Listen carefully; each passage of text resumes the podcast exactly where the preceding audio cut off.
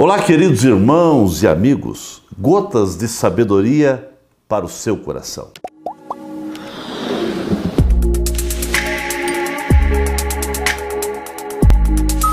Olá, meus irmãos e amigos, a paz do Senhor.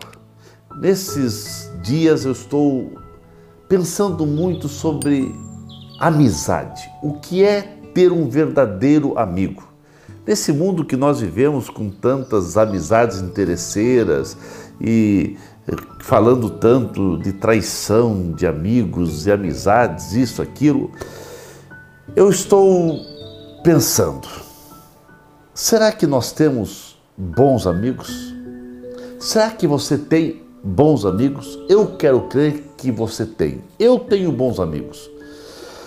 Bons amigos são pessoas que também vão ter temor a Deus. Bons amigos são pessoas que tenham respeito um para com o outro. Bons amigos são aqueles amigos que são leais, leais no tempo de celebração e leais no tempo do caos. São leais em todos os momentos. amizade verdadeira é não deixar o coração se azedar por mágoas, e outras situações complicadas que poderão querer é, toldar esta amizade. Só, só vai existir amizade verdadeira quando há perdão e quando realmente a pessoa sabe perdoar. Quando há verdadeira dedicação, principalmente nos momentos de crise. Eu pergunto: você é amigo fiel de alguém? Antes de eu querer ter bons amigos, eu preciso ser amigo fiel das pessoas. Porque um bom amigo é um tesouro que não tem preço.